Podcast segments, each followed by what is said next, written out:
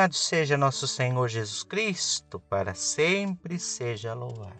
Que alegria para mim, diácono Santo Quintino, encontrar-me com você aqui, ao redor da mesa da palavra, nesse domingo, dia do Senhor, dia da igreja, dia do descanso, dia da ressurreição.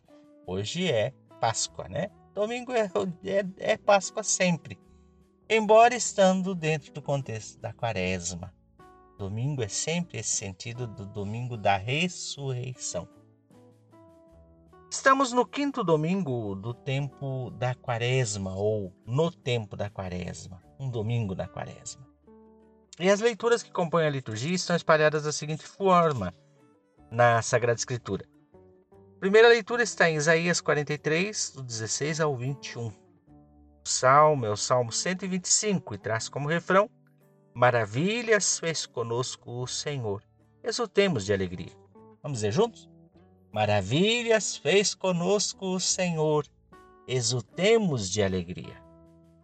Segunda leitura, Carta de São Paulo aos Filipenses, capítulo 3, versículos do 8 ao 14. E o Evangelho está nos escritos de São João, capítulo 8, versículos do 1 ao 11. Naquele tempo, Jesus foi para o Monte das Oliveiras. De madrugada, voltou de novo ao templo. Todo o povo se reuniu em, volta dele.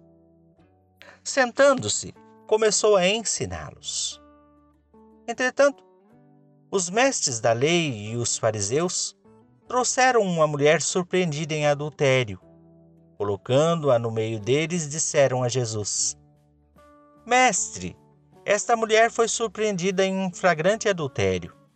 Moisés, na lei, mandou apedrejar tais mulheres. Que dizes tu? Perguntando isso para experimentar Jesus e para terem motivo para o acusar. Mas Jesus, inclinando-se, começou a escrever com o dedo no chão. Como persistissem em interrogá-lo, Jesus ergueu-se e disse: Quem dentre vós não tiver pecado, seja o primeiro a atirar-lhe uma pedra. E tornando a inclinar-se, continuou a escrever no chão. E eles, ouvindo o que Jesus falou, foram saindo um a um, a começar pelos mais velhos. Jesus ficou sozinho com a mulher, que estava lá no meio do povo. Então Jesus se levantou e disse: Mulher, onde estão eles? Jesus, ninguém te condenou? Ela respondeu: Ninguém, Senhor. Então Jesus lhe disse: Eu também não te condeno. Podes ir, e de agora em diante não peques mais. Palavra da salvação, glória a vós, Senhor. Nossa quaresma já vai adiantada e logo, logo nós adentramos já na Semana Santa. E hoje nós vemos um encontro de Jesus com uma mulher. Mas toda a liturgia de hoje vai trabalhar esse sentido do novo. A primeira leitura vai, vai dizer: Eis que faço obras novas, não a vede? Elas já surgem, já estão aí. O, a segunda leitura, São Paulo vai dizer: Olha, eu considero tudo como lixo, tudo que vivi antes como lixo diante da novidade que é Jesus Cristo. Os fariseus, com o texto da lei na mão, trazem uma. Os fariseus, os mestres da lei, o, o, aqueles que tinham a condição de julgar, que conheciam a lei, que exerciam o julgamento, que eh, não só julgavam, mas também condenavam, trazem uma mulher pega em adultério diante de Jesus. Realmente a lei de Moisés dizia que quem fosse pego em adultério, embora não condenasse apenas só a mulher, era para ser tirada do meio do povo. E como tirar do meio do povo? Através do apedrejamento. Isso era comum entre o povo. Era comum. Porque vale-se a lei do talhão, né? Olho por olho, dente por dente. Fez, paga. É interessante porque a lei realmente, toda a lei tem essa capacidade de julgar e de condenar. Agora, Jesus traz uma novidade que até então não existia. É interessante nós entendermos isso. Jesus é aquele que vem para salvar, para exercer a salvação. Não existia salvação antes de Jesus, por isso chegava ali ao ponto da lei, a lei era feita e pronto, não tinha salvação. Agora Jesus é aquele que vem para salvar. Por isso entrou a novidade. Quando nós celebramos a Eucaristia, quando o padre termina a confecção da Eucaristia, nós rezamos uma oração: Cordeiro de Deus, tirai os pecados do mundo, de piedade de nós. Cordeiro de Deus, essa é bem conhecida nossa, né? É do nosso cotidiano de missa. Jesus é esse que não vem tirar o homem do mundo, nem a mulher do mundo, mas vem tirar o pecado. Jesus é aquele que tira o pecado do mundo, tirando-o da vida do homem. Quando eles trazem a mulher, jogam-na aos pés de Jesus, apresentam a lei, Jesus está ali como se fosse um, um certo juiz, né? E é isso mesmo que eles fazem. E dizem: Olha, o que Moisés que tinha que apedrejar tais mulheres, e o que tu diz? porque colocam Jesus lado a lado de Moisés.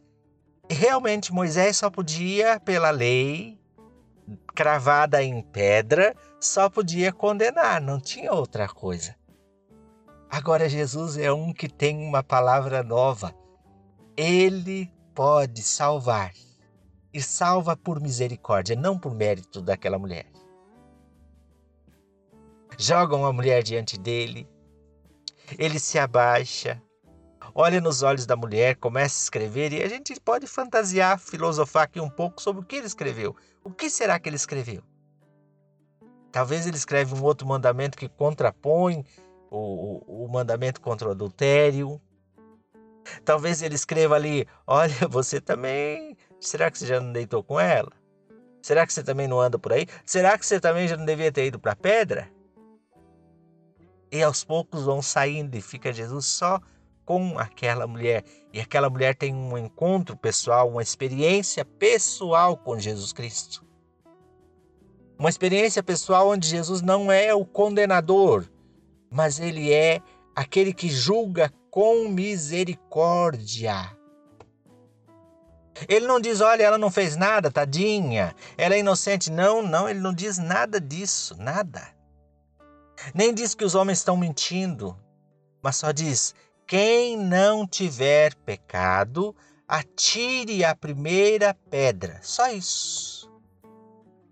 Ele só lembra que todos nós temos telhado de vidro, que todos nós temos as nossas mazelas, todos nós, em um momento ou outro, cometemos também as nossas gafes mas ele vem para tirar o pecado do mundo a partir de retirá-lo da vida do homem. Os homens saem, diz que de modo que ficou sozinha a mulher e Jesus. Jesus se levanta e diz à mulher: Vá e não tornes a pecar. Aqui é muito importante. Vá. Ninguém te condenou, não, Senhor nem eu te condeno. Então vá e não tornes a pecar. Jesus não diz para ela, tá tudo bem, é assim mesmo, a vida é assim, Deus é bom, continue sua vida. Não. Ele diz, vá e não tornes a pecar. Vá e mude de vida. Vá e tome um outro rumo. Vá e caia em si, como o filho pródigo da semana passada. É interessante Aquela mulher ela não queria ir até Jesus, ela foi levada. Mas aquele encontro com Jesus muda a vida daquela mulher adúltera com certeza. Ela nunca mais será a mesma, porque alguém foi capaz de salvá-la, de justificá-la, de dar de novo uma possibilidade de uma vida nova. Esse vá e não tornes a pecar, porque o grande problema não era só o apedrejamento, mas o grande problema da nossa vida é o pecado. E nós precisamos romper com o pecado. Nós precisamos também nos levantar desse encontro pessoal com Jesus Cristo porque sem ele não tem nem sentido. Primeiro que sem, sem um encontro pessoal com Jesus Cristo, nós nem reconhecemos que temos pecado. Nós estamos num tempo de entrar na Semana Santa, de Quaresma.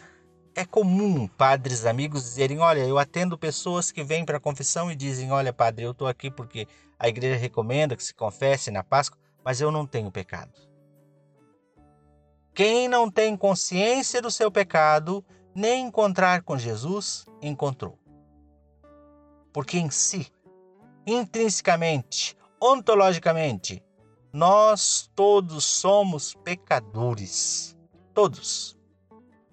A questão é, sempre gosto de pensar que pensar, ensinar e falar um pouco sobre isso, que há dois tipos de pecado. Existe aquele pecado que é maquinado, ou que é um pecado que eu sei que é pecado e eu continuo cometendo, continuo cometendo, continuo cometendo. Mas existe uma outra forma de pecado, que é aquele pecado que acontece, o acidental.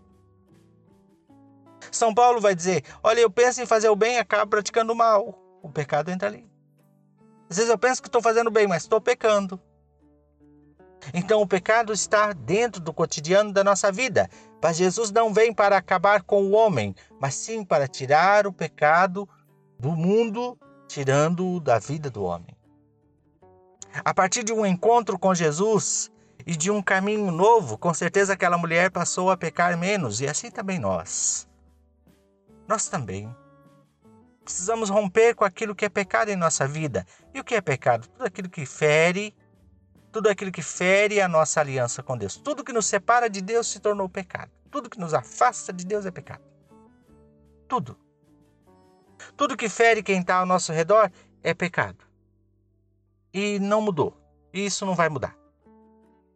Então, aqueles homens também tinham seus pecados, tanto quanto a mulher, mas com certeza aquela palavra que ecoa de Jesus no ouvido da mulher ecoa no ouvido dos homens também. Vão e não tornes a pecar. Sejam diferentes. Mude de vida. Que esse tempo de quaresma seja um tempo favorável para a gente olhar para nós mesmos. Reconhecer que temos os nossos pecados, as nossas mazelas, que temos também telhado de vidro, mas que para além do nosso pecado está a grande misericórdia de Deus.